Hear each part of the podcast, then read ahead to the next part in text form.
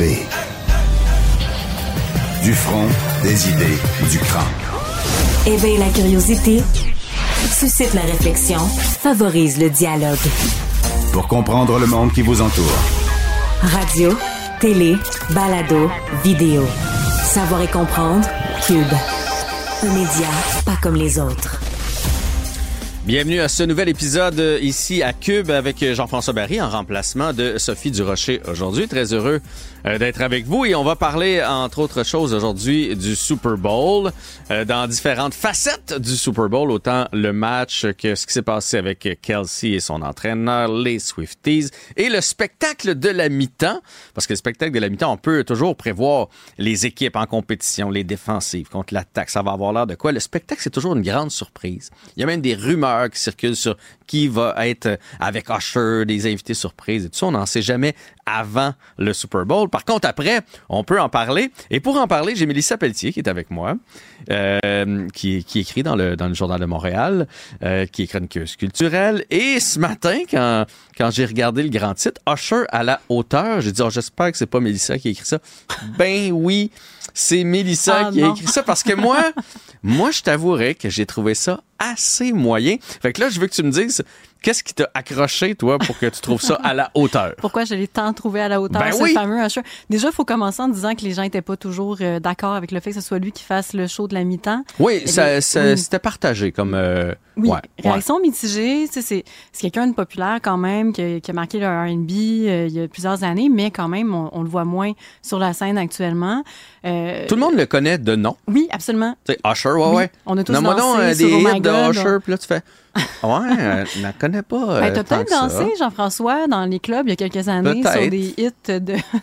Usher. Il n'y a rien qui t'a rappelé euh, quoi que Oui, ce oui, soit oui. hier? Il y en a deux, trois même. que j'ai reconnus, mais, mais, mais, mais continue, je veux pas t'interrompre, je vais y aller avec mes arguments après. Alors, Ben, parfait. alors d'un, ta, ta barre d'attente n'était pas tellement élevée, c'est ce Ben, qu'on comprend. Pour préciser, c'est que on n'était pas en face à on n'était pas en face justement à une vedette du calibre de Taylor Swift, on n'était pas en face de, de Beyoncé ou de, de quelqu'un de ce calibre-là, mais quand même il y avait une curiosité. Pourquoi Usher Pourquoi le mettre de l'avant? Puis il y avait une curiosité face à qu'est-ce qui allait être dans ce fameux spectacle-là, qui était annoncé vraiment d'une manière très euh, 30 ans de, de, de, de travail, une performance. On se doutait qu'il allait vraiment résumer 30 ans de sa, de sa carrière. Il lançait un album vendredi, Coming Home. Ça pouvait un peu aussi justifier euh, cette présence. présence-là. Mhm. Euh, puis finalement, moi, c'est à, à partir de ça que je me dis, oui, il a bien performé compte tenu de- des attentes qu'on peut avoir face à Usher. Euh, c'était un spectacle divertissant, c'est un spectacle qui a été vraiment dans les hits. Il n'a pas été dans les trucs plus récents de façon très consciente, dans le sens où il savait que euh, il allait pas séduire nécessairement avec ses nouvelles chansons que personne ne connaît.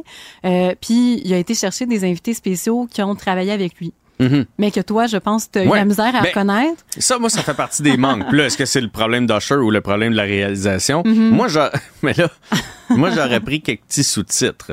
Oui. Parce que celui qui est arrivé avec un casque à la fin, là. euh, Will I am. Oh, Will I Am, m'a dire de quoi? euh, déjà que je l'aurais pas reconnu avec son casque, encore moins. Euh, Il y a une fille aussi qui est venue jouer de la guitare, là, aux deux tiers, trois quarts à peu près du- de son numéro. C'est qui? Ça, elle s'appelle Her, en fait, puis elle a chanté une chanson avec Usher qui, je, je crois, s'appelle Risk It All sur son nouvel album, euh, qui est une chanson qui est pour la- le film euh, La couleur pourpre. Euh, puis sinon, Will.i.am, en fait, ce qui est intéressant, c'est que Usher avait fait une apparition. euh, il, fait- il fait partie de Black Eyed Peas, là, Will.i.am. Mhm. Euh, puis il a fait une apparition en 2011 euh, dans le Super Bowl. Fait que c'est comme un retour de faveur. Autant Alicia Keys aussi qui était présente. Euh, Non, mais je comprends que finalement, euh, Her, là, elle chante avec lui Ouais, puis tout ouais, ça, mais je veux dire, c'est pas supposé, c'est pas, euh, c'était pas un bien cuit Usher qu'on faisait, tu comprends? C'est le spectacle du Super Bowl. Puis dans ma tête, à moi, le Super Bowl, puis tu sais, je l'ai vécu hier, là, je l'ai écouté avec 40 personnes, t'as de tout dans la salle. Des mordus de football, des gens qui veulent juste voir le Super Bowl. Tu peux avoir 14 ans puis être là, comme tu peux en avoir 70 puis être là. Donc, pour moi, le spectacle de la mi-temps, t'es supposé prendre pour acquis qu'il y a au moins 50% du matériel que tout le monde connaît. Fait que si Her, personne la connaît, ou euh, 10% des gens la connaissent, il- mets-moi un sous-titre, explique-moi pourquoi elle est sur scène euh, au Super Bowl avec Usher. Tu comprends? Moi, ça, ça, m'a manqué. C'est vrai que ça pourrait être pertinent. C'est le fun parce que tu peux découvrir des artistes, par contre. Tu peux vraiment aller trouver des talents à ce niveau-là. Là, bien sûr, Usher était dans le gros retour dans le passé, dans la nostalgie. Euh, c'était intéressant au niveau danse, c'était intéressant au niveau... Ah, dans, ça, la euh, danse, pour vrai, écoute, il danse en tabarouette. Il danse très, très il a bien. toute une shape à part de oui, ça. euh, il est en parce qu'il est quand même assez euh, vieux, là. Je veux oui, il a 45 ans. Ben, c'est ça. Euh, Puis non, vraiment, il a, il a tout donné à ce niveau-là. Puis le fameux patin à roue alignée. Ça, c'était fort. Seigneur Dieu, je serais pas capable de faire ça, même avec une canne, là. Ça n'a pas de bon sens. Je te Euh, reprends, c'était pas du patin à roue alignée, c'était des patins euh, à roues, mais il y avait les quatre roulettes, là, comme dans le bon vieux Écoute, temps. je ne suis pas une, euh, une spécialiste du patin, C'est mais parce que t'es clairement. plus jeune que euh, moi, mais dans le temps, on avait les quatre roues euh, pas en lignée, là. Ils étaient placés aux quatre les patins coins du soulier. pas à roue alignée. Ben écoute, j'ai été bernée Ah par ah! euh, les patins, mais reste que c'était impressionnant comme Oui. performance. Euh, ça, c'était beaucoup pour les fans. Je pense que les fans ont trouvé vraiment leur compte, peut-être moins les gens qui connaissent moins Usher. Est-ce que ça va signer un grand retour pour Usher? Je ne sais pas. Je ne à voir. Là, on sait que Usher a annoncé une tournée nord-américaine qui va commencer en août. Il y a un nouvel album, comme je disais tout à l'heure, Coming Home, euh, qui est sorti vendredi. Fait on va voir qu'est-ce que ça va avoir comme influence, mais déjà, on voit que les chansons de Usher sont déjà plus écoutées au Canada. Ah, assurément. On voit qu'il y a une montée de popularité au niveau. Euh, J'ai pas les, les chiffres avec moi en ce moment, mais il y a vraiment une, une montée de popularité. C'est de voir comment il va faire pour jouer avec ça, parce qu'on parle de environ 100 millions de personnes qui ont vu ce spectacle-là Mhm, hier. là, c'est mhm. énorme. Ouais. Donc c'était le moment de sa vie, 30 ans in the making. C'est vraiment ça. Mais Ouais. tu sais, cela dit, euh, il n'y a pas eu de, de bavure dans la performance. Les caméras suivaient bien. Tu vois que ça a, Non. ça a été répété, changement de costume. Tu sais, c'est juste, moi, je, je sais pas, je on a tellement eu des vedettes euh, planétaires, là, tu sais, que tout le monde Oui, connaît les chansons. puis que, Madonna, Prince, C'est euh, ça. Michael Jackson. Sais, C'était Oui. pas de ce calibre-là. Et le fait que c'était à Vegas, dans ce nouveau euh, stade, Oui. euh, avec des milliards de dollars, puis je m'attendais aussi à une plus grande mise en scène. Tu sais, je, veux dire, je me souviens, c'est Lady Gaga qui était descendue euh, Du plafond. du plafond. Tu sais, Oui. fait que je- là, il- tu sais, c'était c'était bon hier, mais c'était quand même sobre comme, comme mise en scène. Fait qu'on dirait que ma barre était peut-être trop haute. C'est peut-être J'ai- ça. J'ai remarqué ça moi aussi. J'ai pas nécessairement trouvé ça négatif personnellement parce que bon, t'as beau arriver, on se rappellera Katy Perry qui est arrivée dans un sur un tigre mécanique Mm-hmm. puis qui avait pas nécessairement assuré autant. Euh, tu sais, ces- gros flaflas là, ça peut être intéressant, mais bon, euh, Madonna aussi, ça avait été à grand déploiement. Elle est arrivée sur un gros carrosse. euh, mais il y en a qui sont plus dans la simplicité. On se rappellera Paul McCartney en 2005, qui vraiment Ouais. un, un spectacle beaucoup plus. Mais c'est Paul C'est McCartney. Paul McCartney. Il Il arrivera avait pas en tigre 75 ans mécanique. déjà. Voilà. C'est ça. Bon. pa- passons pour, euh, pour, pour Usher. Euh, vous pouvez aller lire euh, l'entièreté de, de la critique dans le Journal de Montréal. Parlons de Taylor Swift. Oui, parlons-en. Parce que c'est quasiment aussi gros que le Super Bowl là, présentement. Oui, là. sinon c'est plus. fou là, ce qui se passe Oui. avec Taylor Swift. Est-ce que tu as trouvé qu'à l'écran, on la voyait trop, première des choses? On la voit beaucoup. Moi, personnellement, je suis pas une fan de football, donc j'étais curieuse de voir l'intérêt. Et oui, effectivement, on- à chaque moment où il y avait une passe de son chum, où il y avait quelque chose qui se passait, on la voyait avec ses amis, Blake Lively, Ice Spice, tout ça, réagir fortement à tout ce qui se passait. Puis à la fin aussi, euh, l'arrivée sur le sur le, le stade avec la mère de, de Ah Travis ouais, ça Kelce. c'était. C'était très, tu sais, elle, était là, on pouvait pas la manquer. Beaucoup d'embrassades, beaucoup d'accolades. Elle se l'est pas joué subtil. Non, On elle, se- était. on elle- va se le dire, c'est là, ça, exactement. Puis ça a fait beaucoup jaser sur la toile. Moi, ce qui me dérangeait le plus pour comme amateur de football, quand il y a un gros jeu, tu veux voir la réaction après des, des, des, des joueurs des Chiefs. Ben oui, c'est sûr. Puis là, on, s- tu sais, même le toucher gagnant, là, vous regarderez, il y a comme, appelons ça, quatre frames de télé, quatre, quatre secondes où on voit la réaction de Mahomes et après ça, on coupe à Taylor Swift dans sa loge. Hey, Ah ouais, j'ai même pas remarqué. Je veux voir, je veux voir les joueurs des Chiefs sur le banc. je- C'est ça que je veux voir là. Je l'aime bien Taylor Swift qu'on la monte un peu pendant la partie, c'est une chose, mais là, à ce moment névralgique là, où quand il y a Oui. eu un toucher ou quelque chose comme ça, qu'on qu'on y a le coupé à elle, je, je- je trouvais ça une bite euh, too much. Mais là, est-ce que tu, vas-y. Ben, on sait déjà, tu sais, Taylor Swift le- apporte un nouveau public carrément à la NFL. C'est, au niveau retombée économique, c'est, important. Euh, on est rendu un- tout près d'un demi milliard de dollars en publicité gratuite grâce Et- à Taylor Swift. ça. Évalué là, Oui. en temps d'antenne, puis avec le monde que ça a apporté, les chandails vendus là, Oui. on parle d'un demi milliard. Et Taylor Swift ne fait rien avec la NFL Absolument en ce rien. moment. Là, Tu sais, elle fait juste être là, avoir du bon temps avec ses amis, puis Mhm. euh, elle est là, puis ça se passe. Euh, c'est de voir comment ça va évoluer, cette espèce de couple power couple-là. Euh, puis justement, on en parlait, Travis Kelsey qui a eu une réaction vers son entraîneur hier, puis ça fait beaucoup jaser Ah, il a aussi. pété les plombs. Euh, Oui. Si vous avez pas vu la scène, il est fâché parce qu'il l'a pas embarqué sur le terrain dans un Mhm. moment névralgique et Euh, il y a eu une perte de ballon pour les Chiefs à la porte des buts. Puis là, il est allé voir son entraîneur. C'était c'était totalement euh, grotesque, là, on va se le dire. Je m'en fais pas de maladie, là, parce que dans le monde du sport, c'est des fois, euh, il y en a qui pètent les plombs comme ça, mais c'est, on recommande pas ça à personne. C'était pas chic. Là. Son entraîneur a 66 ans, si je me trompe pas. Puis il est allé comme le pousser puis crier après. Et là, ce que les Swifties disent, c'est que Taylor Swift est en danger. Oui. Parce que là, il serait peut-être un homme violent. Ben, c'est les. On fait quand même des, des conclusions un peu hâtives. Les, les, Swifties sont très, très, très fidèles à Taylor Swift. C'est mhm. vraiment l'amour euh, total. Là. On a rarement vu un fanbase aussi dévoué à leur, à leur star. Ça m'étonne pas qu'il y ait des réactions aussi vives face à ça. Une inquiétude aussi envers une réaction aussi intense. Euh, je sais que euh, Travis Kelsey a dit qu'il était repentant par rapport à ça. Euh, ils sont un peu justifiés. Il y a eu beaucoup d'articles aussi par rapport à ça, la, la, la masculinité toxique, euh, comment on, on, on, est très, très émotif pendant un un, événement sportif, peut-être moins dans la vraie vie. Euh, donc, c'est de voir comment ça va évoluer cet aspect-là. Mais oui, c'est un petit peu la, première coche là, dans, dans cette histoire d'amour-là qui avait l'air tellement parfaite, puis tellement comme un peu le, scénario d'un film. C'est sûr que moi, je me suis passé la réflexion. Je me suis pas mhm. dit être en danger. Là. Faut pas, euh, si jamais c'est le cas, euh, elle prendra les, les, mesures. Mais je me suis dit, c'est sûr que son entourage, parce que il y a des gens qui gèrent Taylor Swift puis qui, son, image est importante. Là, c'est une petite tâche aussi. Là. Tu fais OK, elle sort avec un drôle de pistolet. Là. Elle sort avec un drôle de bonhomme. Puis la semaine d'avant, il y a deux semaines avant, on avait vu son beau-frère en bedaine, ben sous dans sa loge. Je sais pas si tu te souviens. Là. le frère de Travis Kelsey, euh, Jason Kelsey, je pense, quelque chose comme ça, euh, qui vient de prendre sa retraite. Lui, il jouait pour les Eagles. Il était dans la loge pour encourager son frère en bedaine, bien chaud. Fait que là, tu fais, OK, elle est tombée d'une drôle de famille. Mais il n'y a rien de mal à ça s'il s'aime puis qu'il n'est pas en ben, danger. Il faut, faut, pas, faire un plus un, ça, donne deux. mais c'est un petit faux pas. Il faut jamais banaliser la violence, il faut jamais banaliser des moments d'agressivité comme ça. C'est sûr que c'est important euh, d'être à l'affût. On espère que Taylor Swift est en sécurité puis que tout se passe bien de, son côté. Euh, c'est sûr que c'est dur à dire dans, dans, un cadre comme ça. Des, des, footballeurs ou des sportifs qu'on voit crier comme ça, c'est assez courant. Là. Euh, donc, c'est dur à dire. Bref, il y a une inquiétude certainement du côté des Swifties. Il y a une inquiétude au niveau des fans. Euh, à, à, suivre pour la suite en espérant que tout aille bien pour elle. Tu vois, s'il y a un moment où j'aurais aimé ça qu'on coupe sur Taylor Swift, c'est à ce moment-là, quand il a pété les plombs. Là, j'aurais aimé ça aller voir dans la loge. voir comment réagir à cet aspect-là. Ouais, ben écoute. Puis là, ils l'ont pas montré. Non, on l'a pas vu, ce fameux moment-là. Vraiment pas, mais bon, à suivre. Est-ce que tu as vu, là, on l'a pas vu à la télé, mais ça a été filmé pendant le match, qu'elle a calé une bière aussi?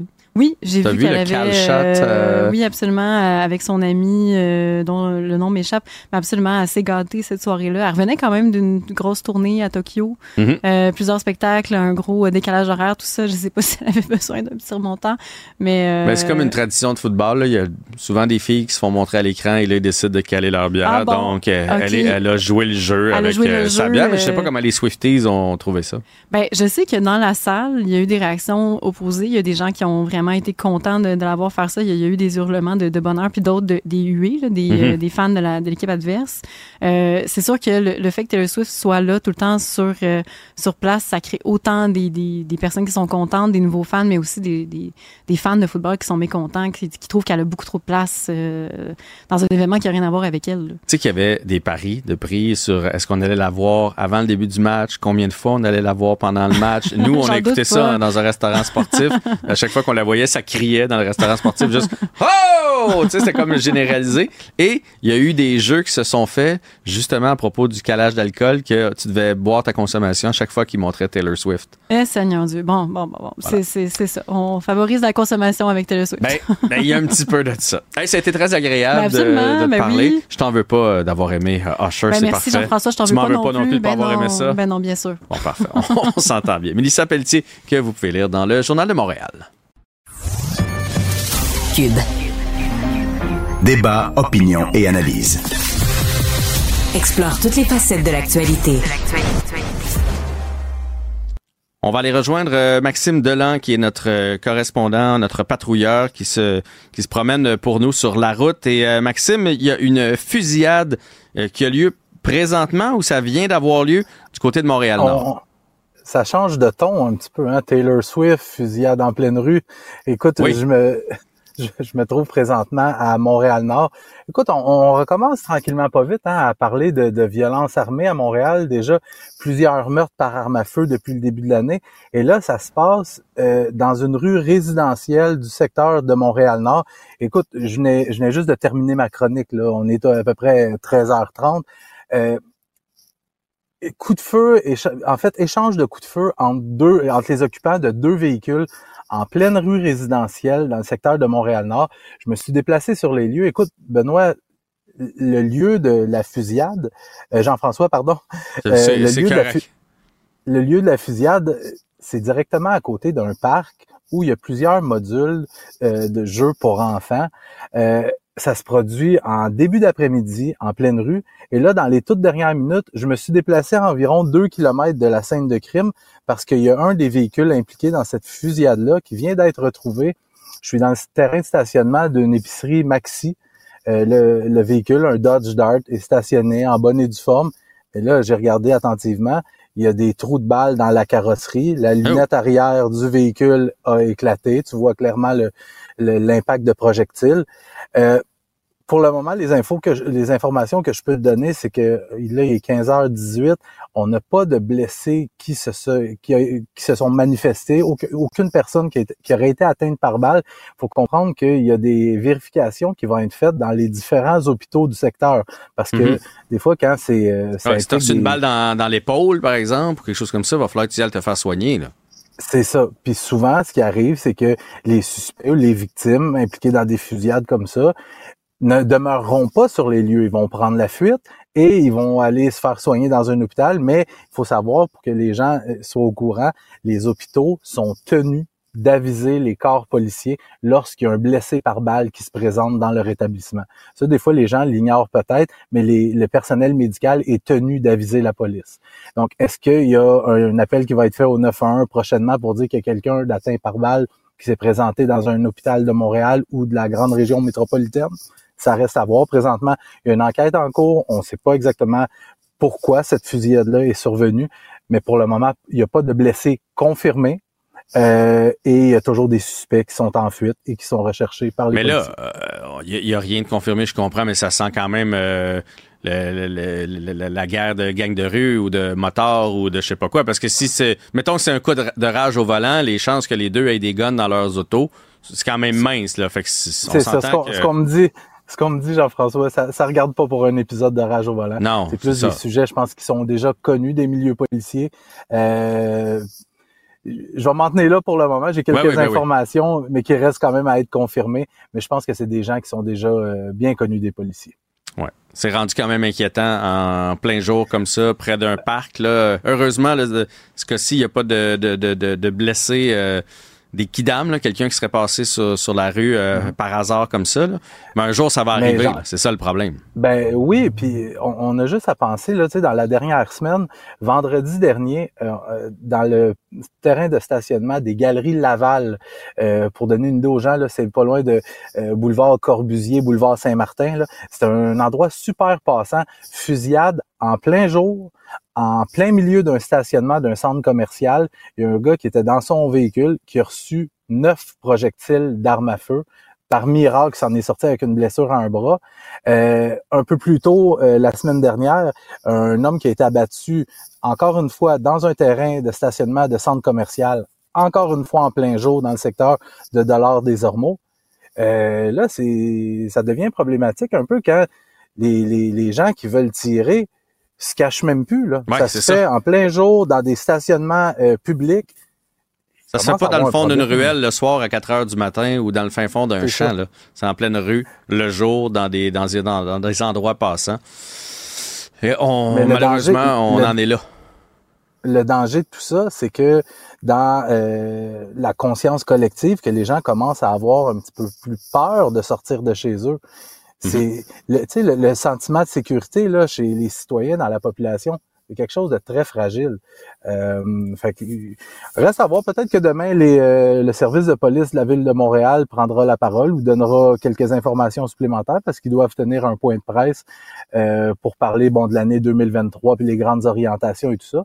Mais j'imagine qu'il va y avoir quelques mots au sujet de la violence armée qui a l'air de vouloir regagner euh, un peu trop en force. popularité. Ouais, ouais. Ouais, c'est ça, un retour en force plutôt. Maxime Delan, donc notre reporter, si jamais tu as d'autres développements, tu nous, euh, tu nous contactes. Maxime nous parlait de cette fusillade qui a lieu aujourd'hui du côté de Montréal-Nord. Cube. Débat, opinion et analyse. Explore toutes les facettes de l'actualité. On va parler de la Saint-Valentin qui s'en vient dans les euh, prochaines euh, journées, le 14. Cette année, c'est le 14, la Saint-Valentin, et euh, je suis tombé sur un sondage quand même assez intéressant en fin de semaine sur un sondage qui a été, qui a réalisé par l'UCAM, entre autres. Et ça parle de, des idéaux amoureux en 2024 dans les couples. Et ça me rassure de voir, parce que des fois, on a l'impression que le couple standard, donc qui, un homme, une femme, euh, ou deux hommes ou deux femmes, mais qui pensent vivre toute leur vie ensemble, être romantiques, amoureux, avoir des fois des contre-coups, mais, mais se relever ensemble et trouver euh, du piquant à gauche et à droite est un peu révolu. Et c'est pas ce qu'on peut euh, trouver dans le sondage. Il y a la moitié des gens qui croient encore à ça. On va en parler avec Marianne Gilbert, qui est sexologue et directrice du volet de sensibilisation de l'organisme Les Trois Sexes.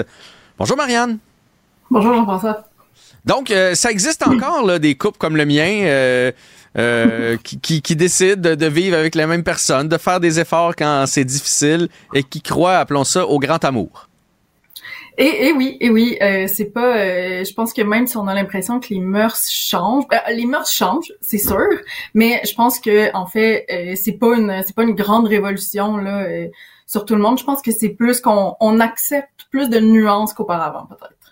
Mais le fait qu'on en entende beaucoup parler, parce qu'évidemment, mettons, un couple, euh, appelons ça standard, comme on a été habitué des connaître, ben on sort pas dans, les journaux pour euh, ou sur les médias sociaux pour dénoncer quelque chose. Donc, on a l'impression présentement que les, que les plus jeunes, que la nouvelle mode, c'est les couples ouverts, euh, les couples plus modernes, alors que oui, ça représente une partie de la population, mais il y a toute l'autre partie qui ne font pas de bruit, mais qui sont encore là bien présents.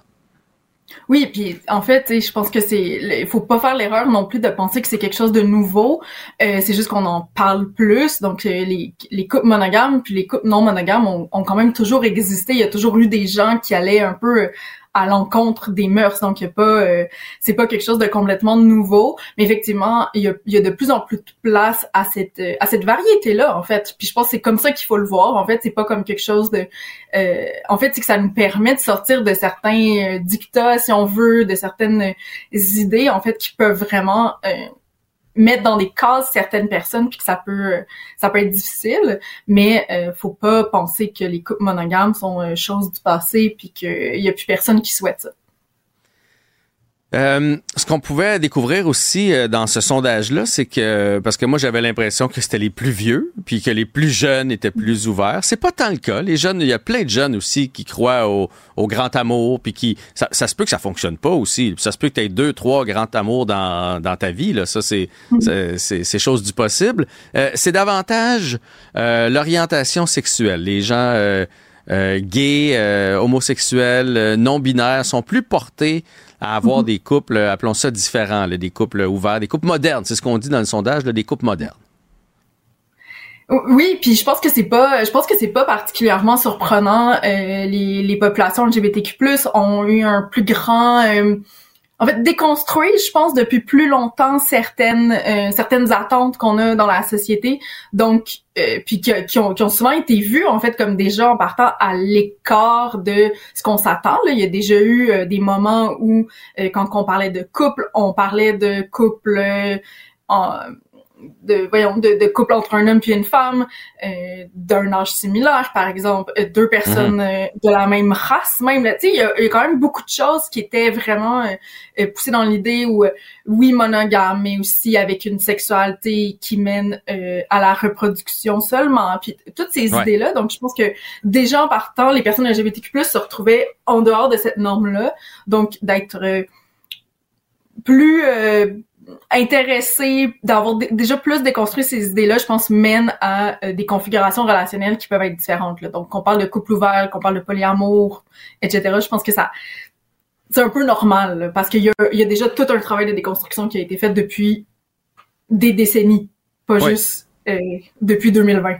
à la limite, euh, je dirais quasiment une certaine petite révolte là, même euh, de, de, leur côté. Tu sais, de dire le, le, balancier est tellement par là-bas, nous autres, on va l'amener par là-bas. Puis à un moment donné, ça va probablement se stabiliser un petit peu entre les deux. Là, parce qu'on on se souviendra, il n'y a pas si longtemps, c'est l'Église qui, qui menait tout ici au Québec. Puis si t'étais en couple, c'était pour te reproduire. C'était ça le, le, but premier. Fait qu'en l'espace d'une soixantaine d'années, on a, on a quand même euh, passé de, de, de, de, de gauche euh, vers la droite. Fait qu'on s'est, on s'est promené beaucoup. Écoute, euh, la Saint-Valentin, c'est le 14. C'est la fête de l'amour. Et on a tendance, malheureusement, euh, à prendre soin de notre conjoint, conjointe, euh, cette journée-là. Là, cette journée-là, on lui dit qu'on l'aime, on lui achète un cadeau, des roses, on prépare un petit bain avec des pétales, euh, un souper, des chandelles. Mais ça devrait être à l'année quand même un peu la Saint-Valentin. C'est ça qu'il faudrait faire si on veut entretenir notre couple. Euh, tout à fait, je pense que c'est la c'est un des une des grands je sais pas comment dire un des gros enjeux en fait par rapport aux relations de couple c'est de penser que euh, faut rien qu'il y a rien à faire quand que ça va bien que ça ça va aller de soi que c'est facile l'amour qu'on n'a pas euh, si ça va bien ça va bien donc euh, on n'a pas à s'inquiéter mais c'est effectivement un travail de tous les jours il faut puis tu sais on dit ça mais puis je pense que quand on parle de travail ça a l'air toujours un peu gros, mais au final, ça peut être simplement, en fait, un, d'avoir du plaisir ensemble. Oui, Juste ça, c'est la base. Rire. Oui, c'est ça. Mais pour vrai, tu sais, rire, avoir des activités communes, pas toutes, mais d'en avoir. Euh, puis l'autre chose que je pense qui est qui est important puis qui va avoir l'air, je le sais d'avance, absolument ridicule, mais écoute, clairement, faut que je le nomme parce que c'est super important. S'intéresser à ce que l'autre fait. Être curieux, curieuse par rapport aux activités euh, de notre partenaire, puis que ce soit son travail, ses, ses passe-temps, ses amis, sa famille, mais d'avoir un intérêt réel, ça nourrit énormément dans une relation, puis euh, ça permet en fait d'entretenir quelque chose de super positif. Ouais, puis ça permet de la, de la comprendre ou de le comprendre. Euh, si, si on, l'écoute, parce que souvent on on part ensemble, je sais pas, moi, à 25 ans, mais rendu à 40, euh, on a on n'est plus la même personne. Fait que si on se parle pas, si on n'évolue pas ensemble, à un moment donné, on se perd de vue parce qu'on a l'impression encore qu'on est avec la personne qui a 27, 28, 29, mais ses champs d'intérêt, euh, ses qualités, ses défauts, tout ça, euh, l'expérience de vie a, évolué, puis c'est là qu'on peut se perdre de vue. Fait que c'est important de c'est important de se garder en contact. Est-ce que ça pourrait être la chose à faire pour la Saint-Valentin? Mettons si tu veux surprendre l'autre, dire là, là, regarde, on a un souper, et là, aujourd'hui, là, je t'écoute. Parle-moi de tout ce que tu veux, je t'écoute. Écoute, euh, pourquoi pas, mais j'aurais tendance à dire que c'est important que ce soit euh, Plus un peu à tous les jours quand même. je pense que le... puis, dans la, de la même façon aussi, l'autre truc que je pense qui est, qui est important puis qu'on on a tendance un petit peu à, à, mettre de côté, nos vies sont frénétiques, on est très occupés, mais c'est aussi d'entretenir euh, des formes d'intimité. Donc par là, je veux dire une ça peut être une proximité physique, une une complicité, donc des des des gestes qui sont pas nécessairement sexuels parce que oui, la sexualité euh, peut peut être importante au sein d'un couple, mais c'est pas la seule forme d'intimité qui est importante. Faut aussi mettre un euh, faut comme entretenir quelque chose de d'important puis euh, de c'est ça de, de, de, une forme non sexuelle en fait de mhm. d'intimité. Donc euh, que ça soit par c'est ça que ça passe par la complicité je parlais de rire tout à l'heure euh, de tu de partager une activité tout ça mais aussi de de se toucher sans qu'il y ait des attentes sexuelles parce que je pense aussi c'est un truc qui peut s'installer euh, dans les couples qui qui durent plusieurs années par exemple que finalement on se met à se toucher juste quand on a envie d'avoir de la sexualité. Mais faut faut revenir à quelque chose de plus euh, de moins sexuel oui, ben, la sexualité fait partie, mais il faut pas que ce soit exclusivement euh, sexuel. On n'achète pas des fleurs à la Saint-Valentin dans le but d'avoir une relation sexuelle. Grosso modo, c'est ce que tu essaies de nous, euh, de nous dire à travers les branches. Marianne Gilbert, sexologue et directrice du volet sensibilisation de l'organisme Les Trois Ex. Merci beaucoup. Merci. L'actualité décortiquée. Commentée. Savoir et comprendre. Cube. Le télétravail, ça avait commencé un peu avant la pandémie, mais on va se le dire, c'est la COVID qui a amené beaucoup, beaucoup le télétravail. On s'est rendu compte que ça fonctionnait, que les gens pouvaient rester à la maison, être presque, je vais dire presque aussi productif, que ça sauvait des coûts, des déplacements, que c'était bon sur euh, l'horaire. Mais est-ce qu'il n'y a pas un contre-coup quand même à ça, le télétravail? Il y avait un article très intéressant euh, cette semaine sur le site euh, du TVA Nouvelle et on va en parler avec Annie Boilard, qui est présidente du réseau Annie RH. Bonjour Annie. Bonjour Jean-François.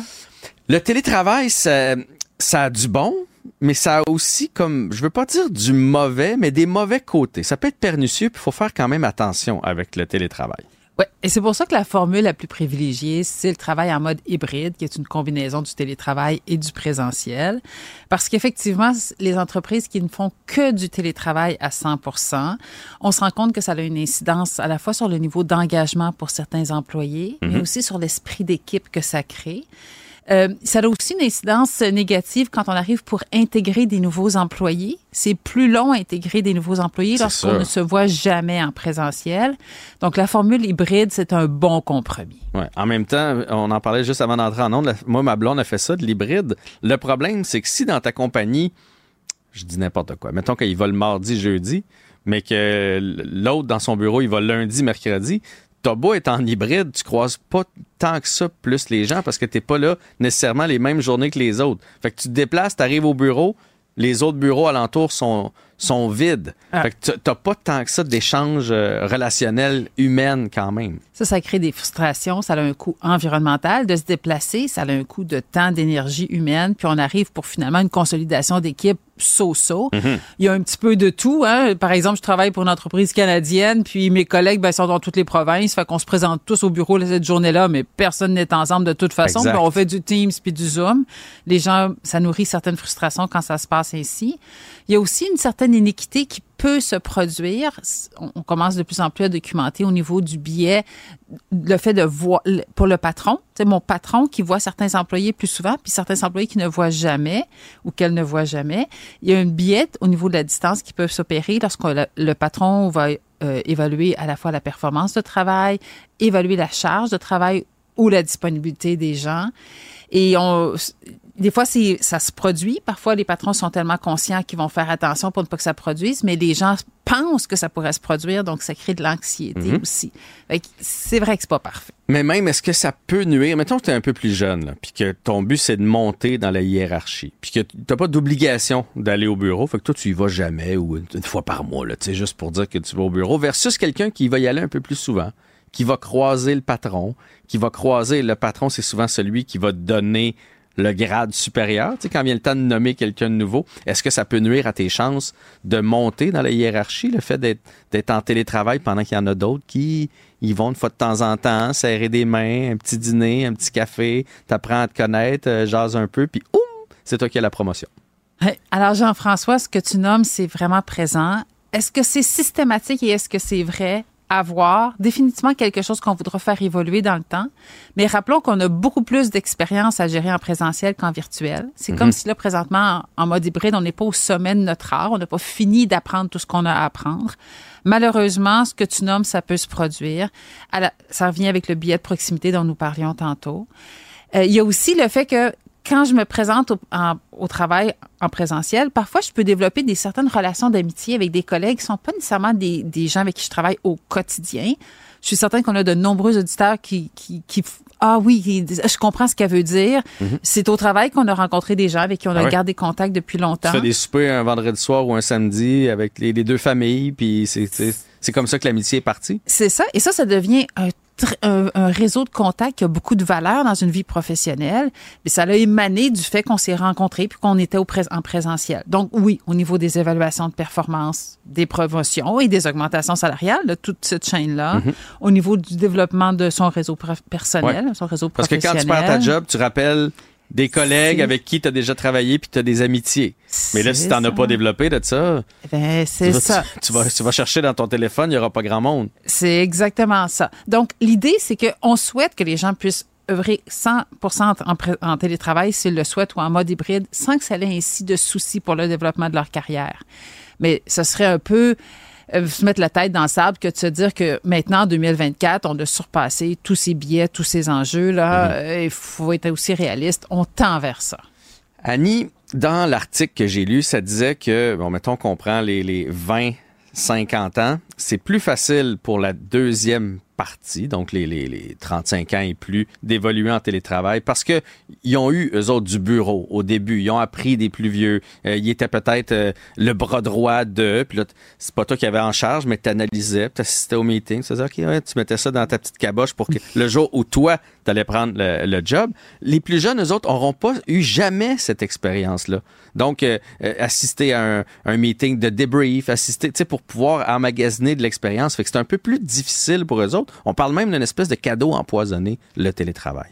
Ouais. Alors, effectivement, les plus vieux, puis notamment, tu sais, je te regarde, là, Ouais, Jean-François. je fais partie de on- ça. euh, on est on dans ouais. la génération des X. Pour nous, faire du- beaucoup de télétravail, ça a un faible coût au niveau du développement de notre, pro- de notre profession puis de notre métier, Mhm. parce qu'effectivement, on maîtrise déjà nos outils de travail bien significativement. On a développé notre cher réseau dont tu parlais tantôt. On, on maîtrise notre métier. Donc, on est capable, à faible coût professionnel, là, de l'exercer en télétravail. Mais cette nouvelle génération, elle, elle a encore à faire tout ça. Et là, lorsqu'on la met à 100 en télétravail, c'est pas nécessairement ce qui lui sert le mieux, d'autant plus que ça a une incidence négative sur leur engagement au travail. Puis parfois, on les voit un petit peu plus tristounets aussi dans certains sondages. Assurément. Donc, ils sont pas très, très bien là-dedans. La combinaison qui fonctionne le mieux pour nos générations, nos Z, excusez-moi, la- les 27 ans et moins, c'est de leur offrir une formule en mode hybride. On, les veut au bureau un petit peu là quand même, puis ça va les aider, puis ça nous permet de leur transférer toute cette connaissance parfois un peu plus tacite sur leur métier. Puis c'est au patron à avoir justement ce sentiment-là d'attachement envers la compagnie. Moi, j'ai quelqu'un dans mon entourage, un plus jeune, qui a dit, écoute, j'ai changé de job. Ils m'ont apporté un nouvel ordi, une nouvelle connexion. J'ai pas, pas changé mon bureau en arrière. Le vendredi, je travaillais pour une. Le le lundi, j'avais une nouvelle façon de me brancher au bureau. J'étais rendu pour une autre compagnie, puis le tour était joué. Tu sais, c'est pas comme dans le temps où tu partais avec tes boîtes, puis physiquement, tu t'en allais dans une nouvelle compagnie. Donc, le sentiment d'attache, c'est à la compagnie elle-même d'y voir. C'est ça, le cher sentiment d'engagement vers l'équipe, le développement de la consolidation de l'équipe de travail, c'est précieux pour l'employeur. À la fois, ça permet, quand il arrive des coups un petit peu plus durs, d'avoir une équipe consolidée qui est prête à travailler ensemble. L'engagement, c'est directement relié avec la, avec la fidélisation des talents, donc le fait de, de garder nos gens dans un contexte exactement ce que tu nommes, tu sais, du vendredi au lundi. Eh ben, moins il y a de consolidation, moins il y a de connexion, moins il y a d'engagement, plus ce scénario-là est vrai. Puis là, ben, pour l'employé, là, je travaille pour A, je travaille pour B, ça n'a plus vraiment d'incidence. Mais ça, c'est la petite bête noire pour l'employeur, parce que l'employeur ne veut pas ça. L'employeur veut développer cet attachement, veut que la personne résiste lorsqu'un chasseur de tête l'appelle pour Ouais. euh, la- essayer de la séduire dans un autre emploi. Et ça, ça passe par cette connexion humaine. Donc, le télétravail, ça a du bon, mais euh, faut faire attention. Donc, si vous êtes employeur ou si vous êtes un employé, puis que vous avez le goût, puis que vous sentez que ça peut être bon pour votre développement, pour votre euh, euh, personnel aussi, pas sombrer dans la solitude, parce qu'il faut faire attention à ça. Ben, n'hésitez pas à en parler à votre employeur. Dites, moi, j'irai au bureau. Y a-t-il moyen d'organiser de temps en temps un petit lunch, question de, de voir mes collègues de travail. Donc, c'est c'est le travail de tout le monde de bien gérer le télétravail. Annie Boilard, présidente du réseau Annie RH, merci beaucoup. Ça fait plaisir, Jean-François. Bonne journée. Stimule la réflexion. Nourrit le dialogue. Cube, Cube. Alors, euh, vous êtes plusieurs à réagir à ce que Annie Boilard nous disait. Annie qui est en train de quitter le studio à l'instant. Il y a des gens qui nous ont écrit et qui réagissent à ce que, à ce que vous dites par rapport au fait que ben, le travail hybride, euh, oui, c'est un bon compromis. Ça peut être un bon compromis pour les adeptes de télétravail. Jean-François, tu demandais si c'était pas un cadeau empoisonné, mais finalement, on, comprend avec l'entrevue que je vous invite à les réécouter que ça peut être une bonne option pour plusieurs, le télétravail. Il y a Céline qui nous écrit pour nous dire, moi, j'ai hâte de voir comment les jeunes vont transformer le milieu de travail. Oui, il y a le télétravail, mais il y a aussi la semaine de quatre jours qui pourrait prendre plus de place. Euh, il y a une autre auditrice qui va dans le même sens qui nous dit, vous devriez vous intéresser à la Four, four Day Week Global. Yes, I speak in English, Jean-François. four Day Week Global. Eux, ils font des projets pilotes, euh, donc à travers le monde, des projets pilotes de semaines de quatre jours. Et ils en ont fait un récemment en Amérique du Nord, États-Unis, Canada. En 2023, 41 entreprises ont participé pendant six mois et les résultats sont bons. Euh, le revenu de l'entreprise a augmenté de 15 et 32 des employés disaient ne plus vouloir quitter leur emploi. Alors ça aussi, ça fait partie des nouveautés euh, qui pourraient prendre place dans les prochaines années dans le monde du travail. Alors oui, il y a le télétravail, mais est-ce que les gens finalement voudraient peut-être moins travailler? Ben, c'est ce qu'on se demande. Alors peut-être Vas-tu réinviter un jour Annie Boilard pour parler euh, de cette nouveauté-là? Je veux qu'on parle aussi de l'invention Arrivecan. Est-ce que vous vous en souvenez de ça? Eh. Ça a été lancé en... Je l'ai encore. Est-ce que je peux l'enlever de mon téléphone? Écoute, peut-être, parce que tu as peut-être contribué à un fiasco, Jean-François, un fiasco monétaire. Donc, on se rappellera, c'est une application qui a été lancée en pleine pandémie. Ça nous permettait de fournir nos informations, montrer nos preuves vaccinales. Oui. Comme ça, ça nous permettait de voyager. Bon, tout ce projet-là devait coûter 80 000 dollars. Mais là, on apprend aujourd'hui que l'application a coûté 59,5 millions Ah, de il y a eu dollars. quelques dépassements. Un petit peu, penses-tu? Mais comment ça se fait que c'est un aussi grand fiasco? On s'entend que la pandémie n'a pas duré une dizaine d'années non plus. Qu'est-ce qui s'est passé? C'est quoi cette histoire-là? Si vous aussi, vous avez des questions, comment ça se fait que vos sous se sont retrouvés là-dedans? Ben, je vous invite à rester avec nous parce que dans les minutes qui suivent à l'émission de Mario Dumont, notre première entrevue, c'est avec Pierre Paulus du Parti conservateur et lieutenant politique du Québec qui va revenir sur ce fiasco d'Arrive-Can. Si, comme Jean-François, l'avez-vous utilisé, l'avez-vous téléchargé? Je vous invite à nous écrire, peut-être nous faire part euh, d'une de vos aventures. Est-ce que récemment vous avez voyagé, avez-vous utilisé des compagnies aériennes euh, qui ont vous ont fait de la misère, un peu comme c'est arrivé si vous l'avez entendu à notre collègue Maxime Delan qui a été pris pendant des heures avec des arrêts d'aéroport? Bref, si vous voulez nous écrire, si vous voulez nous parler, on vous lit, on vous écoute. Vous pouvez nous écrire au studio à commercial cube.radio ou bien nous texter 1 877 827 23 46. C'est le 1 87 Radio. Et je vous rappelle que demain, 13 février, tout le monde va avoir accès à la chaîne Cube sur euh, la télévision.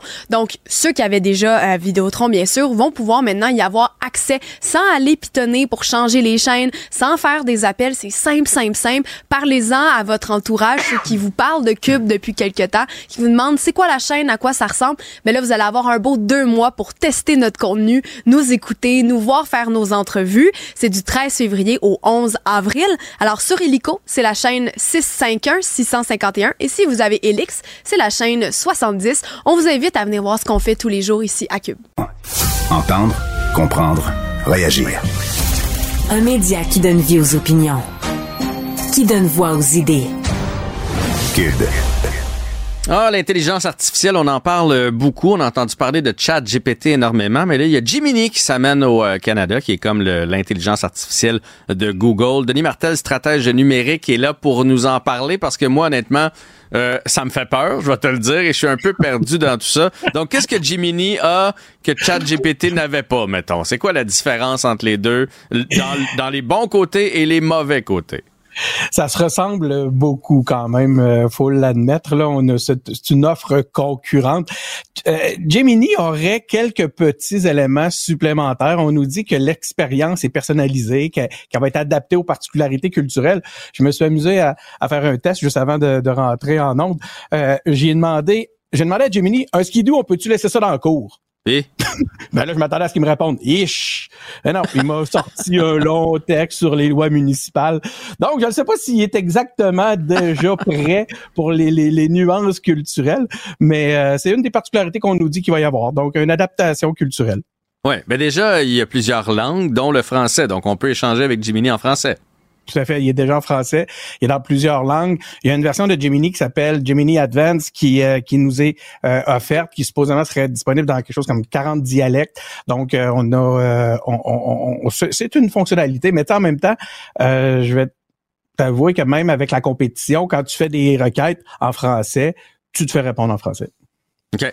Euh, ça nous fait tous un peu sourciller, l'intelligence artificielle. On a, on a l'impression qu'on va perdre nos jobs, que l'intelligence artificielle va être euh, meilleure que nous, etc., etc. Mais dans les faits, là, on a beau être réfractaire, on n'aura pas le choix de s'en servir. Si on veut être productif au travail, la personne qui va réussir à bien s'en servir, je veux pas dire faire le travail à sa place, là.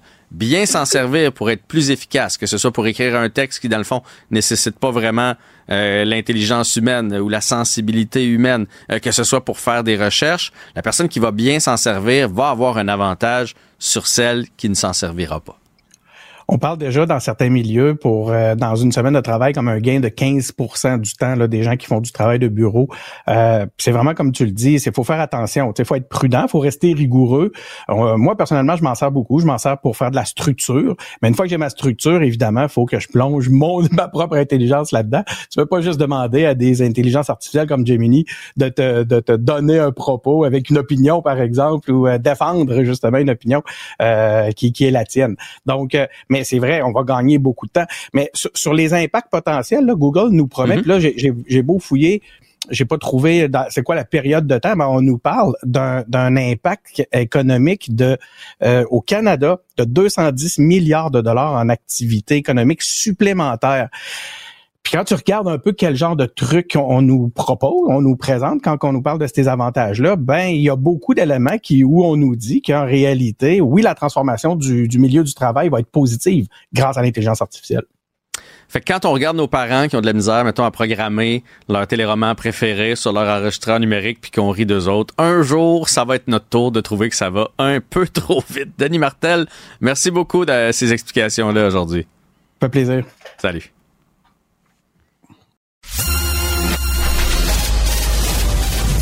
L'actualité décortiquée. Commentée.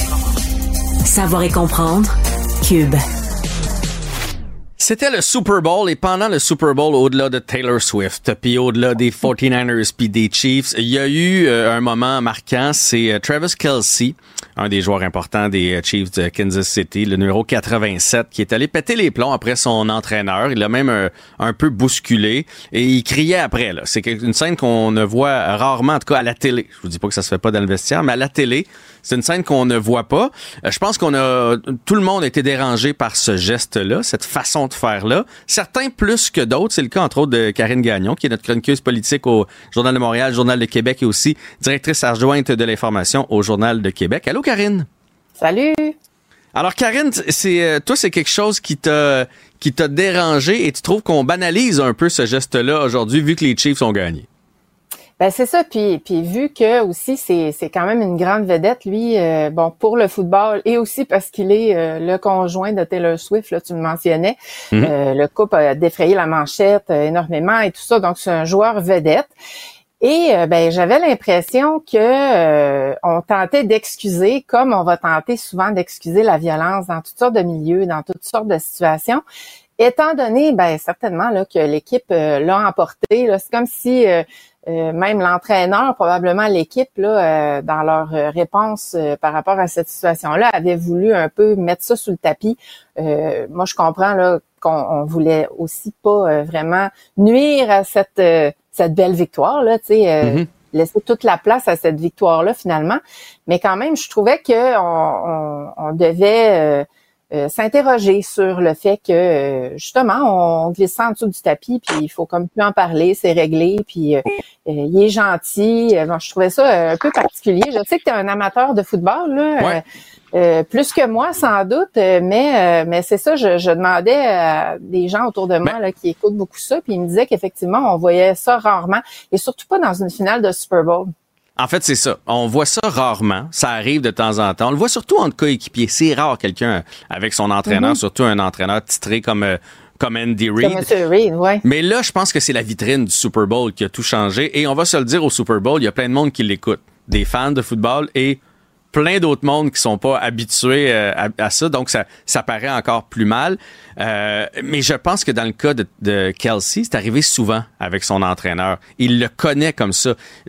là, c'est ce qu'on a vu sur le terrain. Je suis certain que dans la demi, là, parce que ça allait pas bien pour les Chiefs, là, ça a dû se parler dans le blanc des yeux, dans le vestiaire, mm. euh, pas à peu près. Fait fait que pour eux, je, pense sincèrement, je pense pas qu'il voulait le balayer.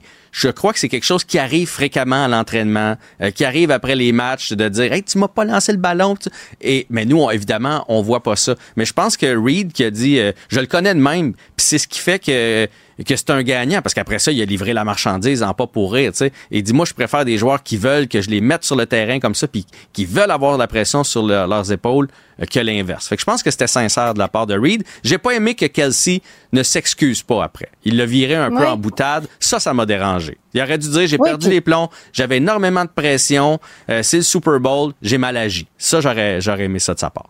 Ben moi je me dis aussi que l'entraîneur il a sûrement parlé oui dans le dans le blanc des yeux en dehors des caméras mais c'est qu'on peut pas se dire que ça envoie pas un drôle de message en même temps. Puis sais, pour les jeunes, pour euh, ceux euh, bon qui admirent ce gars-là, euh, c'est quand même le Super Bowl. On voit ça. L'entraîneur représente une figure d'autorité. c'est important aussi dans le sport cette figure d'autorité-là, parce qu'imagine-toi là, si tous les joueurs commencent à venir crier dans face de l'entraîneur quelle sorte de game ça donne. Aussi, l'entraîneur, tu disais, c'est un entraîneur d'expérience, donc qui a déjà vécu aussi des Super Bowls. Alors ça l'a pas déstabilisé apparemment là mais ça aurait pu, euh, tu sais, il y a même un joueur qui vient le chercher, un petit coéquipier pour l'enlever de là pendant qu'il crie mm face de l'entraîneur. C'est tu sais, je pense que même si c'est une habitude, je pense pas que c'est une bonne manière de ah, ben faire. Puis si tu veux être sur le terrain, ben il y a d'autres façons que de venir, tu sais, euh, quasiment cracher dans la face de, de ton entraîneur, puis de, de crier de même, puis de le bousculer aussi. Tu sais, c'est un homme de 65 ans. Il y a ça aussi, moi, qui m'interpellait. C'est plus ça qui m'a dérangé, moi, c'est le contact, le contact physique m'a agressé plus que le ben, C'est l'ensemble hein, de ce qu'on voit, là, l'ensemble des gestes, tu sais, c'est qu'il bouscule, il perd presque pied. Euh, tu sais, c'est ça, c'est un homme quand même âgé euh, qui, qui mérite du respect. Ça fait que je ça, m'a heurté, puis je voyais que ça avait heurté aussi beaucoup de, gens qui l'ont écouté, puis beaucoup de fans de, Taylor Swift, là, évidemment, qui se demandaient si ça pouvait pas se traduire, ça, cette forme de violence-là dans son couple. Moi, j'irai pas jusque-là, mais euh, quand même, tu sais, la violence dans le sport, la violence comme dans l'ensemble de la société, on essaie de, de, de faire en sorte que, que ça que ça se reproduise pas. Puis tu sais là, c'est même pas dans le cadre du jeu. C'est tu sais c'est dans les interactions entre un joueur et son entraîneur. Alors, je trouve qu'il y a matière à réflexion là, par rapport à tout ça, puis par rapport à l'exemple que ça que ça donne. Puis comme tu le disais, le fait qu'il s'est pas excusé, le fait que l'entraîneur semblait vouloir trouver des, des, des excuses, euh, c'est ça qu'on fait souvent quand on veut banaliser des gestes de violence ou d'agressivité. Puis, euh, ben, si tout le monde en parle, c'est que ça sort quand même de l'ordinaire ce qu'il a fait. Ah oui, oui, ça c'est sûr. Il y a un peu la, grosse tête, tu sais, parce que euh, on en parle beaucoup avec son couple, avec le fait qu'il y a du talent et tout, mais ça excuse pas, à mon avis, là, ce genre de geste-là. Je pense, je sais pas si c'est tant la grosse tête que toute la pression que ça lui a mis, parce qu'il y en a plusieurs qui ont parlé du fait que son couple euh, était une distraction pour les Chiefs. Et là, lui, à ce moment-là, là, il avait une attrapée, une verge. Fait que là, il devait se dire, je vais passer pour un raté. L'équipe allait mal. Et là, on dirait que le presto a sauté. Est-ce qu'il a sauté de la bonne façon? On est tous d'accord que non. Ouais. Karine, euh, mais merci de ton point de vue là-dessus. Euh, c'est le fun d'échanger sur quand on a différents points de vue. Donc, Karine Gagnon, que vous connaissez bien du Journal de Montréal et du Journal de Québec. Bonne journée. Bonne journée, merci. Merci à vous tous d'avoir euh, été là. On se reprend bientôt. Sophie va être de retour au micro demain euh, pour un nouvel épisode.